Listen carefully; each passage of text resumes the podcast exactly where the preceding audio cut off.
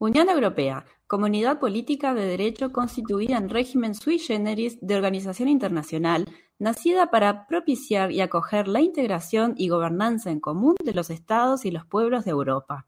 En este episodio de Así está el mundo, vamos a analizar qué significa todo esto.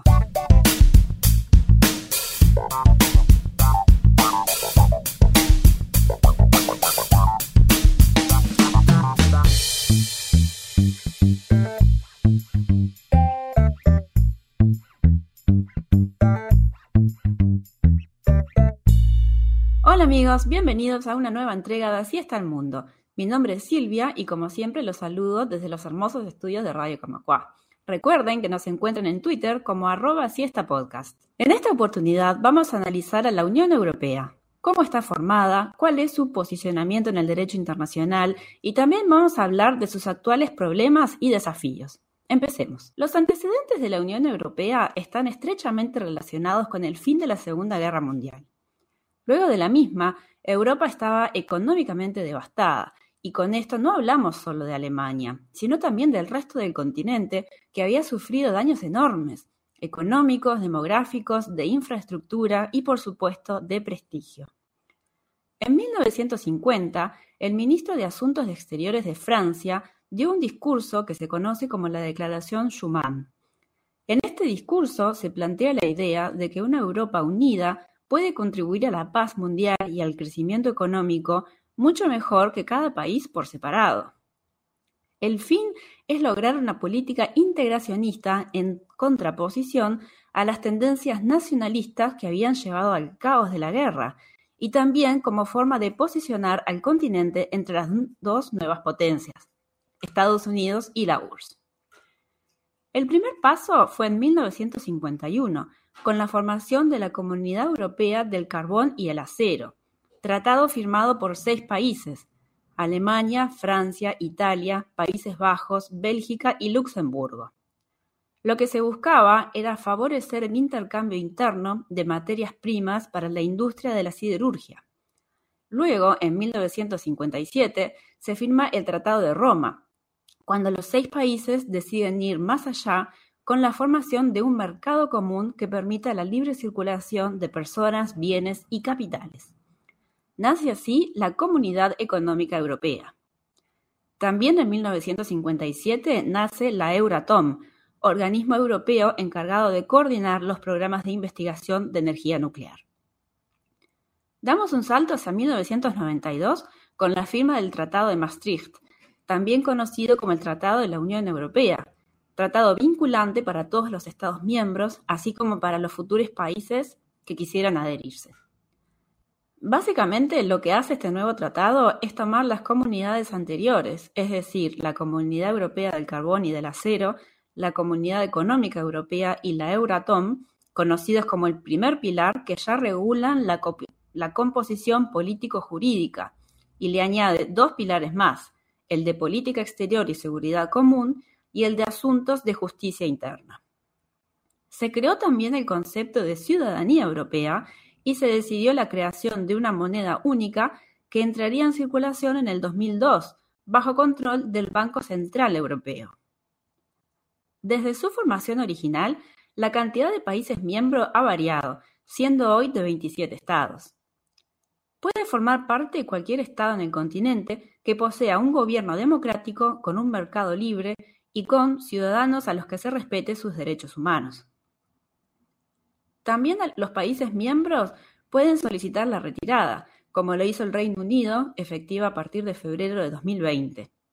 Islandia, Noruega y Suiza presentaron solicitud de admisión, no obstante, congelaron la misma luego del pedido de entrada.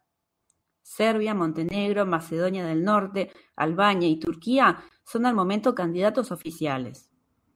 Bosnia y Herzegovina es un candidato potencial, el cual ha presentado solicitud de entrada, mientras que Ucrania, Moldavia o Georgia tienen acuerdos de asociación con la Unión Europea.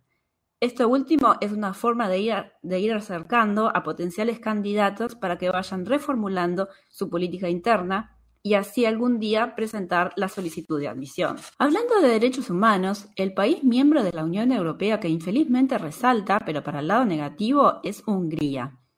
¿Recuerdan que dijimos que para pertenecer a la Unión el Estado debe tener un gobierno democrático, se deben respetar los derechos humanos y tener un libre mercado? Bueno, Víctor Orbán es el primer ministro húngaro desde el 2010 y ha sido abiertamente criticado por su política anti-europea, así como por políticas antidemocráticas y xenofóbicas. Incluso se le ha tildado de autócrata.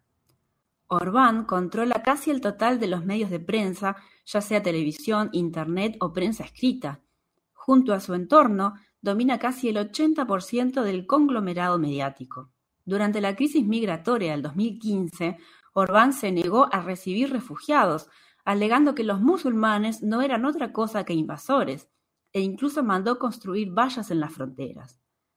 Al momento pone en jaque la unidad europea, rechazando las sanciones que Bruselas quiere imponer a Rusia. Hablemos ahora de cómo está formada la Unión Europea. Tenemos al Parlamento Europeo, el cual está formado por 705 eurodiputados elegidos en los 27 países miembros mediante sufragio directo cada cinco años. El número de escaños se asigna en función de la población de cada Estado miembro. Por ejemplo, Francia tiene 79, mientras que Suecia tiene 21. Los eurodiputados no se agrupan por país de origen, sino por orientación política. Existen siete grupos políticos que representan el total de la gama ideológica, aunque no es obligación que los eurodiputados pertenezcan a un grupo político. Estos son conocidos como los no inscriptos. Repasando, los eurodiputados no votan según su país de origen y el interés político de su gobierno, sino que votan según su propia ideología política. El Europarlamento actúa junto a la Comisión Europea y junto al Consejo de la Unión Europea como brazo legislativo de la Unión. Estos dos últimos organismos están situados en Bruselas, mientras que el Europarlamento está en Estrasburgo. Dato curioso, la sede de Bruselas es el edificio Europa, también conocido como el huevo. El Consejo de la Unión Europea tiene similitud con un Consejo de Ministros y está formado por 27 integrantes, uno por país miembro de la Unión. La Comisión Europea, por otro lado, ostenta el poder ejecutivo y está formada por 27 miembros llamados comisarios. Opera de manera independiente a los gobiernos nacionales y representa los intereses de la Unión. Otros organismos de la Unión Europea son el Tribunal de Justicia, el Tribunal de Cuentas y el ya nombrado Banco Central Europeo. La, Unión Europea también cuenta con agencias, que son organismos especializados en marcos técnicos o jurídicos y han contribuido de manera significativa a lo que viene a ser la arquitectura de la Unión. Existe algo llamado Carta de los Derechos Fundamentales, que es un documento que recoge todos los derechos civiles, políticos, económicos y sociales de los ciudadanos europeos. Este es un documento único que reúne todos los derechos que hasta el momento se repartían entre distintos instrumentos legales y convenios de otros organismos internacionales, como por ejemplo la ONU o la OIT. La carta se estructura en dos partes, un preámbulo y siete títulos, que recoge los 54 artículos. En el preámbulo se identifica a Europa como una unión que posee un conjunto de valores en común, indivisibles y universales, los cuales deben ser protegidos. Los siete títulos son sobre la dignidad, la libertad, la igualdad, solidaridad, ciudadanía, justicia y el último título trata sobre las disposiciones de interpretación y aplicación. Este último punto es quizá el más necesario, porque es hasta relativamente fácil acordar un lindo documento donde se habla sobre la dignidad y la libertad de los ciudadanos europeos. Pero ¿cómo se hace para que no se contradiga con el ámbito interno de cada Estado miembro? La Carta solo aplica en dos circunstancias cuando una acción que supuestamente vulnera los derechos de un ciudadano proviene de una regulación emitida desde el marco institucional de la Unión Europea, y la otra cuando la acción proviene de un Estado miembro, pero solo cuando estos aplican la normativa europea. Esto puede llegar a ser un tanto confuso, y como ejemplo tenemos un dato que nos dice que en el 2010 casi el 70% de las quejas emitidas por ciudadanos se trataban sobre situaciones que no eran competencia de la Carta. En el 2004, los estados redactaron una constitución que, de haberse aprobado, habría reemplazado todos los tratados existentes bajo un solo texto y le hubiera otorgado fuerza legal a la Carta. Luego de que el Parlamento Europeo recomendara que cada Estado lo ratificara mediante un referéndum, la idea de la Constitución cayó cuando los ciudadanos de Países Bajos y Francia lo rechazaron. Las razones del rechazo son varias, pero resalta una crítica que indica que la Constitución daba demasiado poder de decisión a los estados y no tan así a los ciudadanos europeos. Este fracaso conllevó a una crisis institucional en la Unión Europea. Hagamos ahora una breve pausa mientras asimilamos toda esta nueva información. Radio Camacua, la radio de AEBU. Estás en Radio Camacua, Ciudad Vieja, Montevideo, Uruguay.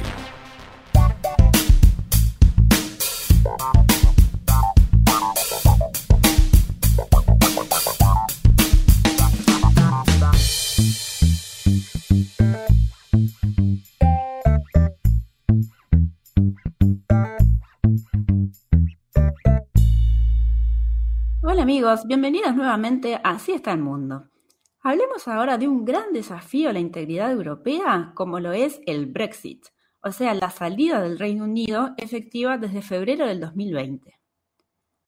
El Brexit significó 67.2 millones menos de personas, un recorte de 2.6 billones de euros en lo que se refiere a la producción económica, la participación de la Unión en el comercio internacional bajó del 22 al 17%, así como la pérdida de 18.7 millones de euros, que era el aporte del Reino Unido al presupuesto de la Unión.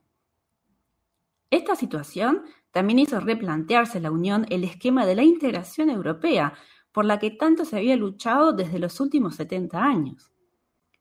Desde el punto de vista del Reino Unido, solamente voy a decirles que parece haber sido una decisión desinformada, y personalmente me sorprendí cuando los ciudadanos británicos comenzaran a reportar situaciones o problemas que se les estaban generando en el día a día a partir de la salida de la Unión. Entendamos qué significa una unión de este tipo. Quizá el punto más básico es la libre circulación. Esto significa que los países borran las fronteras entre sí, mientras que al mismo tiempo crean una frontera entre todos hacia el resto del mundo. Lógicamente, al quedar el Reino Unido por fuera, la libre circulación no corre más. El fin de la libre circulación está estrechamente relacionado con la mano de obra. Por ejemplo, la crisis de la falta de camioneros afectó directamente la cadena de abastecimiento y llevó a faltante de productos de primera necesidad. Todo esto en contexto de la pandemia por el virus COVID-19. La falta de unos 100.000 camioneros está directamente relacionada con el Brexit, debido a los obstáculos que imponen las nuevas leyes migratorias para estas personas que ya no pueden ir a trabajar al Reino Unido.